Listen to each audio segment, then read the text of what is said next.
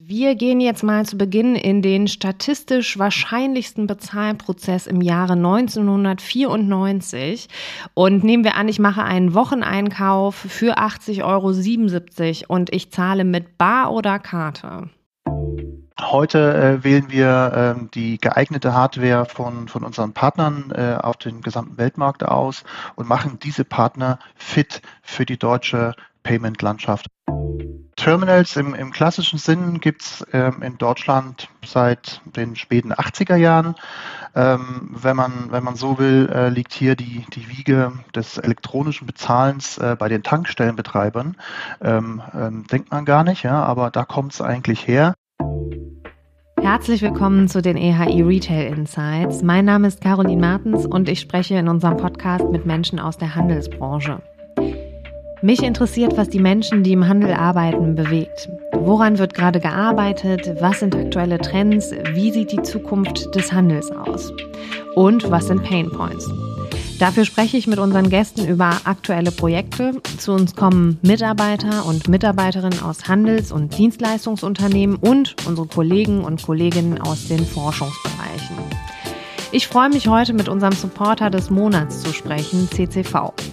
Über 60 Jahre am Markt hat sich das Unternehmen vom Terminalhersteller zum Lösungsanbieter in der Payment-Branche weiterentwickelt. CCV steht für Innovation und langjährige Expertise in allen Bereichen des bargeldlosen Bezahlens. Mit ganzheitlichem Blick auf die Customer Journey bieten sie Bezahllösungen für Netzbetriebe, Einzelhandel, Hotellerie, Vending, EV-Charging und Mobilität. Im Portfolio finden sich sowohl Terminal-Hardware, Self-Service-Lösungen, Android-Systeme als auch die neueste Tap-on-Phone-Technologie. Ich mache heute meine persönliche Not zur Tugend in dieser Podcast-Episode. Ob stationär oder im E-Commerce, Bar oder Karte, klassisches Terminal oder M-Post. Das Thema Payment ist ein Thema voller Veränderung und Komplexität. Und es ist hochrelevant, ist es ja auch im Endeffekt ein wesentlicher letzter Eindruck, den ein Händler im Kaufprozess hinterlassen kann.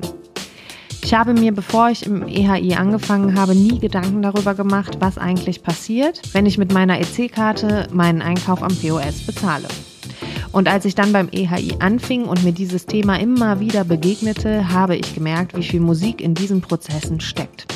Daher freue ich mich heute, dass Peter Flötner, Head of Sales, NSP and Financial Solutions bei CCV mit mir diese Prozesse mal durchgeht.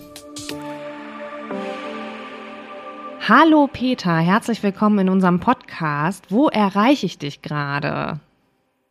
Hallo Caro, ähm, ja, vielen Dank für die Einladung. Äh, du erreichst mich gerade äh, im wunderschönen Landshut im Homeoffice bei mir zu Hause. Ja, super. Bevor wir in den Deep Retail Talk einsteigen, habe ich ein paar Satzanfänge mitgebracht, damit wir dich in aller Kürze ein bisschen besser kennenlernen. Ähm, meine Vorsätze sind äh, eine ausgewogene Work-Life-Balance, ähm, viel Zeit äh, für den Job, aber auch viel Zeit äh, für die Familie und gesund zu bleiben. Das sind meine Vorsätze und natürlich ähm, äh, meine Ziele im Job zu erreichen. Ähm, das verstehe ich als ausgewogene Work-Life-Balance und das sind meine Vorsätze. Ja, cool. Mein Arbeitstag beginnt mit einem ähm, guten Kaffee und ähm, das Checken der E-Mails und das Checken des äh, täglichen Kalenders. Da haben wir was gemeinsam. Ich kaufe mhm. meine Klamotten. Ähm, tatsächlich im stationären Einzelhandel ähm, bei dem Händler meines Vertrauens. ich bezahle am liebsten mit. Natürlich mit Karte. Natürlich. Mein Job ist. äh, mein Job ist, ähm, ich bin Head of Sales für NSP and Financial Solutions bei der CCV GmbH. Das heißt, mhm. ich ähm, verantworte ein Team, äh, mit welchem wir die deutsche Netzbetreiberlandschaft ähm, ähm, ähm, ja, betreuen äh, und unsere ähm, Terminal-Produkte verkaufen. Peter, CCV in 30 Sekunden, wer seid ihr? CCV hat seit über 60 Jahren Erfahrung im Payment-Bereich und ist der verlässliche Gesamtlösungsanbieter äh, mit Terminals und äh, eigener Softwareentwicklung, eigenem Terminal-Management-System und einer eigenen Keyloading-Infrastruktur. Ähm, CCV betreibt unter anderem auch ein eigenes Logistik- und Repair Center mit vollständiger P2P-Zertifizierung sowie ein zentrales Hosting für alle relevanten Systeme, inklusive unseren neuen äh, CCV App Store. Gut, wir gehen jetzt mal zu Beginn in den statistisch wahrscheinlichsten Bezahlprozess im Jahre 1994 und nehmen wir an, ich mache einen Wocheneinkauf für 80,77 Euro und ich zahle mit Bar oder Karte. Ähm, zum damaligen Zeitpunkt äh, war ja die Kartenzahlung gerade mal mit äh, 7% im Handel vertreten. Also wirst du mit höchster Wahrscheinlichkeit äh, damals ähm, deinen Wocheneinkauf mit Barzahlung getätigt haben. Genau, gemäß der EHI-Studie Zahlungssysteme von meinem Kollegen Horst Rüther äh, waren 78,7 Prozent äh, Barzahlungen 1994. Äh, Dann gehen wir mal 2020 in einen Supermarkt und ich kaufe zum Beispiel eine Avocado für 1,49 Euro und zahle sehr wahrscheinlich mit ähm, da hat sich das Bild mittlerweile äh, komplett gewandelt, äh, mit äh, heutzutage über 50 Prozent äh, Kartenzahlungsanteil. Ähm, sieht man eben ähm, die äh, Beliebtheit äh, und das Vertrauen, ähm, welches gewachsen ist. Ähm, und ähm, ja, sicherlich spielen da auch heutzutage die vielen Kleinbeträge und die Kontaktloszahlungen eine Rolle. Äh, und ähm, ja, Corona, wie wir alle wissen, war mhm. sicherlich hier ein großer äh, Treiber für äh, Kontaktloszahlungen, selbst auch bei Händlern, die früher keine Karte akzeptiert haben, ähm, zum Beispiel im Bäcker oder ein Metzger. Ähm, hier kann man heute Kleinstbeträge mit Karte kontaktlos zahlen. Ich kann sogar mittlerweile äh, bei meinem Kiosk bei mir um die Ecke äh, kontaktlos zahlen, was schon ein großer Change, glaube ich, in der Kiosk-Landschaft in Köln ist. Ähm, genau, 56,3 Prozent zahlen mit Karte, 40,9 Prozent immerhin noch mit Bar, ähm, laut der Studie, die ich schon genannt habe. Wir schauen uns heute diese, die relevanteste Zahlungsart am POS einmal an, den Girocard-gestützten Bezahlprozess. Und in diesem Prozess gibt es den Endkunden, das Handelsunternehmen, den Terminalhersteller und die Netzbetreiber. Alles, was noch peripher in der Kassenzone zu finden ist, klammern wir mal in unserem Case aus. Ähm, der Terminalhersteller, Peter, der macht was? Der Terminalhersteller ähm, gehen wir vielleicht mal äh, kurz ähm, in die Historie zurück. Ähm, also ganz früher hatten, hat ein Terminalhersteller ähm, ein Terminal in eigener Ingenieursdienstleistung äh, entwickelt und hergestellt. Mhm. Ähm, hier können wir zum Beispiel ähm, ja, das, das wohl bekannte ST4000, der auch unter oder welches auch unter der Winkel äh, bekannt ist, äh, aus, dem, ähm, ja, aus dem Hause Elme, Vorgängerunternehmen äh, ähm, der äh, CCV GmbH. Das machen wir heute nur noch im Automatenbereich. Heute äh, wählen wir äh, die geeignete Hardware von, von unseren Partnern äh, auf den gesamten Weltmarkt aus und machen diese Partner fit für die deutsche Payment-Landschaft, also für den, für den Bedarf äh, im, im deutschen äh, Einzelhandel. Mhm. Und fit machen heißt hier an der Stelle, dass wir äh, die vielen Sicherheitsanforderungen der regulierenden Behörden, äh, wie zum Beispiel die deutsche Kreditwirtschaft, ähm, äh, umsetzen. Da sprechen wir von Themen wie zum Beispiel, äh, muss ein Sichtschutz äh, äh, vorhanden sein oder nicht. Oder ganz früher wurde da auch mal die äh, Anordnung der Tasten äh, zum Beispiel geregelt. Das Wichtigste aber ähm, für uns ist, ähm, wir erstellen die Intelligenz äh, eines Terminals, also die Bezahlsoftware und die verschiedenen Funktionen, die äh, ein mhm. Terminal bietet. Das heißt, die Software äh, äh, eines Terminals regelt dann zum einen den generellen Bezahlablauf und stellt zum anderen aber auch kundenindividuelle Funktionen am POS, also im Point of Sale, zur Verfügung. Mhm. Ähm, heißt für uns, ähm, jeder Netzbetreiber erhält eine äh, eigene äh, Konfiguration, die aus den zum einen generellen ähm, Funktionen besteht und aus kundenindividuellen Funktionen besteht, die bei uns vom Netzbetreiber beauftragt werden. Mhm. Und äh, seit wann gibt es eigentlich Terminals, wie wir sie heute kennen, auf dem Markt in Deutschland? Ähm, Terminals im, im, klassischen Sinn gibt es ähm, in Deutschland seit den späten 80er Jahren. Ähm, wenn, man, wenn man so will, äh, liegt hier die, die Wiege des elektronischen Bezahlens äh, bei den Tankstellenbetreibern. Ähm, ähm, denkt man gar nicht, ja, aber da kommt es eigentlich her. Ähm, die Tankstellenbetreiber wurden ähm, damals stark forciert, äh, ähm, verschiedene Bedürfnisse wie zum Beispiel auch Flottenkarten äh, abzubilden. Mhm. Und ähm, ja, so ist äh, äh das ähm, elektronische Bezahlterminal äh, dann auch in den deutschen Einzelhandel ähm, gewandert. Mhm. Ich muss gestehen, dass ich, bevor ich im EHI gearbeitet habe, nie so darüber nachgedacht habe, dass wenn ich äh, mit Karte zahle, äh, bei äh, einem Lebensmittelhändler, zum Beispiel Rewe oder so. Ich habe noch nie darüber nachgedacht, wie dann mein Geld äh, auf das Konto von Rewe kommt. Ähm, aber ich habe schon in meiner Zeit beim EHI viel darüber gelernt und ich glaube, viel steckt auch in dem Zusammenspiel von Terminalhersteller und Netzbetreiber. Vielleicht kannst du das, auch wenn du es schon ein bisschen äh, erläutert hast, nochmal sagen, was haben diese beiden ähm, Protagonisten sozusagen miteinander zu tun? Mhm. Genau, also ähm, die Beziehung zwischen äh, Terminalhersteller und Netzbetreiber ähm, ist, ist, eine, ist eine sehr enge, ja, denn mhm. äh, ohne, ohne ähm, ohne Netzbetrieb funktioniert kein Terminal. Ja? Und ähm, das heißt, äh, der Netzbetrieb ähm, sorgt äh, im Hintergrund dafür, dass die Transaktionen ähm, ähm, zuverlässig und sicher vom Verbraucherkonto, also von deinem Konto, Caro, wenn du mhm. einkaufen gehst, auf das Händlerkonto übertragen werden. Ja? Diesen Prozess nennt man Processing. Das ist sozusagen das Kerngeschäft eines Netzbetriebes. Und ähm, der Netzbetrieb definiert dann eben auch äh, äh, verschiedene äh, ähm, ähm, Funktionen und definiert aber auch zum Beispiel, welche Karten äh, ähm, er verarbeiten will äh, bzw. annehmen will, aber auch verschiedene Sonderfunktionen wie zum Beispiel Payback ja, oder Cashback und so weiter. Ähm, und äh, wir auf unserer Seite sorgen eben dafür, dass das Terminal das alles versteht und ausführt am Point of Sale. Mhm. Ja. Und die, die Netzbetreiber äh, an sich ähm, sind, ähm, sind in diesem Kontext mein täglich Brot. Äh, ich, ich, ich arbeite jeden Tag äh, mit den unterschiedlichsten Netzbetreibern zusammen. Ähm, das sind so Key Accounts, ja, mit dem ähm, die CCV quasi im klassischen Sinn äh, indirektes äh, Geschäft betreibt. Und ähm, das heißt, äh, der Netzbetreiber kauft bei uns den Terminalhersteller ähm, das Terminal und äh, bringt das als Komplettpaket mit seinem Processing-Angebot in den Markt mhm. und ähm, stellt das den Händlern zur Verfügung.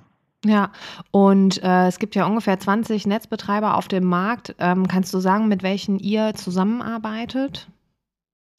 Wir arbeiten ja eigentlich so gut wie mit allen Netzbetreibern, also nicht mit jedem, aber mit ca. 80 Prozent aller Netzbetriebe in Deutschland zusammen. Hier gibt es natürlich die großen zu nennen, wie eine Payone äh, oder eine Concardis, First Data oder VO Payment. Ähm, das sind so mit die größten Netzbetreiber, mit denen wir auch zusammenarbeiten.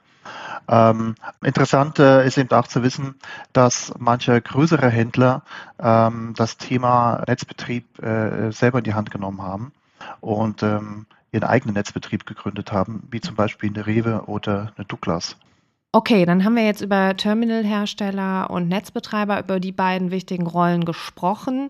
Ähm, es gibt aus Händlersicht drei Szenarien, soweit ich das verstanden habe. Entweder hat der Händler einen Vertrag mit dem Netzbetreiber und der Netzbetreiber regelt quasi ähm, die Aufgaben mit dem Terminalhersteller, wie du es auch schon erläutert hast, oder der Händler hat einen Vertrag mit dem Terminalhersteller und dem Netzbetreiber oder das dritte Szenario, das du auch gerade schon erwähnt hast, dass der Händler sein eigener Netzbetreiber ist, wie Douglas, Rewe oder auch Otto. Ähm, wo seid ihr zu verorten? Was sind da eure Stärken? Was macht ihr da genau? Mhm. Die, also wir sind eigentlich in allen drei Szenarien zu verorten. Ähm, das klassische Szenario ist auf jeden Fall, dass der Netzbetrieb ähm, dem Händler, wie eben erwähnt, das Komplettpaket äh, bestehend aus Processing und Terminal anbietet. Äh, und wir liefern eben diesem Netzbetrieb dann das Terminal. Also wir liefern indirekt unsere Lösung in den Markt über den äh, Netzbetreiber. Manchmal ähm, haben wir eben auch, auch ähm, das von dir zweite erwähnte Szenario, dass äh, wenn der Händler so groß ist, äh, dass er ähm, bei uns direkt kaufen will. Ja, auch mhm. das äh, können wir abbilden. Hier haben wir zum Beispiel ähm, auch ähm, ja, verschiedene Lösungen auf dem Markt mit einem großen deutschen, ähm, mit einer großen deutschen Automobilvermietung. Ähm, die hat zum Beispiel diese Konstellation gewählt, dass sie direkt bei uns einkauft und sich dann den Netzbetrieb äh, am Markt sucht. Und ähm, ja, auch das äh, dritte von dir erwähnte Szenario äh, ist für uns interessant, ähm, da wir hier auf äh, das Thema, Thema Omnichannel äh, zu sprechen kommen. Mhm. Äh, also ähm, Click und Collect, was, was sicherlich jeder kennt, ähm, äh, wo man im Internet, äh, in einem Online-Shop ähm, sich, sich einen Artikel bestellt und dann diesen Artikel anschließend äh, in der Filiale äh, ähm, abholt. Ja, auch das wird immer wichtiger ähm, äh, für uns. Und ähm, hier haben wir ähm, zum Beispiel äh, auch mit unserem Partner Computop ähm, äh, gute Erfahrungen gemacht. Mhm. Ähm, Computop kommt eben ursprünglich aus dem E-Commerce äh, und bewegt sich jetzt in Richtung POS. Und dann haben wir hier sozusagen auch eine gute, eine gute Beziehung, eine gute Partnerschaft, um Omnichannel, äh, um dieses Szenario abzubilden. Mhm. Ja, last but not least gibt es ja auch noch den Kunden neben den drei anderen Akteuren. Ähm, und der Kunde hat verschiedene Möglichkeiten mit Girocard am POS zu zahlen. Ich persönlich äh, muss gestehen, mache es voll oldschool mit EC-Karte. Ähm, wie kann der Kunde mit Giro am POS zahlen? Also prinzipiell gibt es äh, drei Verfahren, äh, wie man mit einer Girocard am, am Post zahlen kann. Einmal Karte stecken. Hier funktioniert äh, dann der Bezahlvorgang über den Chip. Äh, oder man zieht äh, die Karte ähm, durch den Magnetstreifenleser durch. Jede Karte hat heute auch noch einen Magnetstreifen äh, ähm, drauf. Oder eben äh, das ähm, ja aktuell immer populär werdende äh, ähm, kontaktlos zahlen. Das heißt, ich lege meine Karte auf ein Terminal auf äh, und die Zahlung funktioniert dann über die äh, sogenannte NFC-Schnittstelle. NFC steht hier an der Stelle für Near Field Communication. Mhm. Okay, und ähm, vielleicht können wir auch noch kurz über das Thema Inter Internationalität sprechen. Wie ist das für einen Händler, der international tätig ist aus Payments-Sicht? Ähm, worauf sollte er achten? Also ne, ein Händler, der international tätig ist, ähm, sollte ähm, auf jeden Fall darauf achten, äh, dass ein Terminal mehrsprachig, äh, Mehrsprachigkeit zur Verfügung hat, äh, und zwar an mehreren Stellen. Einmal den Verbraucher gegenüber muss die richtige jeweilige Landessprache angezeigt werden, aber auch auf Technikerebene mhm. sollte das Terminal Mehrsprachigkeit können, auf jeden Fall mindestens mal Englisch, damit ein Techniker auch ähm, die, die Menüs versteht. Und natürlich äh, sollte ein Terminal äh, auch die verschiedenen Landeswährungen und Zeitzonen äh, abbilden können. Ja, okay. Schlussendlich gibt es auch große Veränderungen am Terminal selbst. Es gibt neben der klassischen Kasse und SCO auch noch M-POS und PhonePOS. Was kann man sich darunter vorstellen? Also MPOS äh, steht ja für Mobile POS, also für eine mobile Kasse. Ähm, hier sprechen wir sozusagen ähm, äh, von einer ähm, Kommunikation äh, zwischen einem äh, kleinen Terminal, ähm, meist in äh, Hosentaschenformat, ja, mhm. welches über eine Schnittstelle, zum Beispiel über Bluetooth, äh, mit einem Smartphone oder ein Tablet verbunden ist. Phone POS äh, geht einen Schritt weiter. Äh, hier ist die Kartenintelligenz äh, direkt äh, auf dem äh, Smartphone durch eine einzel äh, einfache Installation ähm, über die App möglich. Ähm, bei Phone POS brauche ich also wirklich nur noch das ähm, Android Smartphone, lade mir die App und kann dann über den NFC-Leser des Smartphones bargeldlose Zahlungen entgegennehmen. Was ja eine unglaubliche Vereinfachung ist. Ähm, für welche Händler könnte PhonePost interessant sein oder was beobachtet ihr da? Ja, also grundsätzlich ist, äh, ist das natürlich für Händler interessant, die jetzt im ersten Schritt den Kauf oder die Miete eines normalen Terminals scheuen. Mhm. Ähm, zum Beispiel kann man hier nennen, ähm, ja, äh, Marktbeschicker oder, oder Eisverkäufer, ähm, die, die hier äh, eher mit kleineren äh, Zahlbeträgen hantieren. Ähm, Äh, aber wir sehen äh, PhonePOS äh, mittlerweile auch in größerem Kontext. Ähm, ähm, größere Handelsketten zum Beispiel statten ihr Personal ja heutzutage auch schon mit Smartphones aus, damit sie auf der Fläche in der Filiale gut erreichbar sind und da zum Beispiel auch Lagerbestände abrufen können etc. und ähm, diesen Fakt kann man einfach nutzen, dass wir äh, dann sozusagen den Verkäufer auf der Fläche zu äh, einer mobilen Kassenstelle mit seinem eigenen Smartphone ähm, aufrüsten. Ja, das ist ein großer Vorteil von der Formpostlösung zum Beispiel. Eine letzte Frage zur Zukunft, Peter. Was glaubst du, wie zahlen wir in fünf Jahren? 2027. Das ist eine gute Frage. 2027, ja, da sind wir auf jeden Fall alle noch dabei. Ähm, fünf Jahren, ja, die Frage äh, stellt sich ein Terminalhersteller mit Sicherheit auch äh, immer wieder und ähm, lässt das einfließen in seine, in seine Planungen.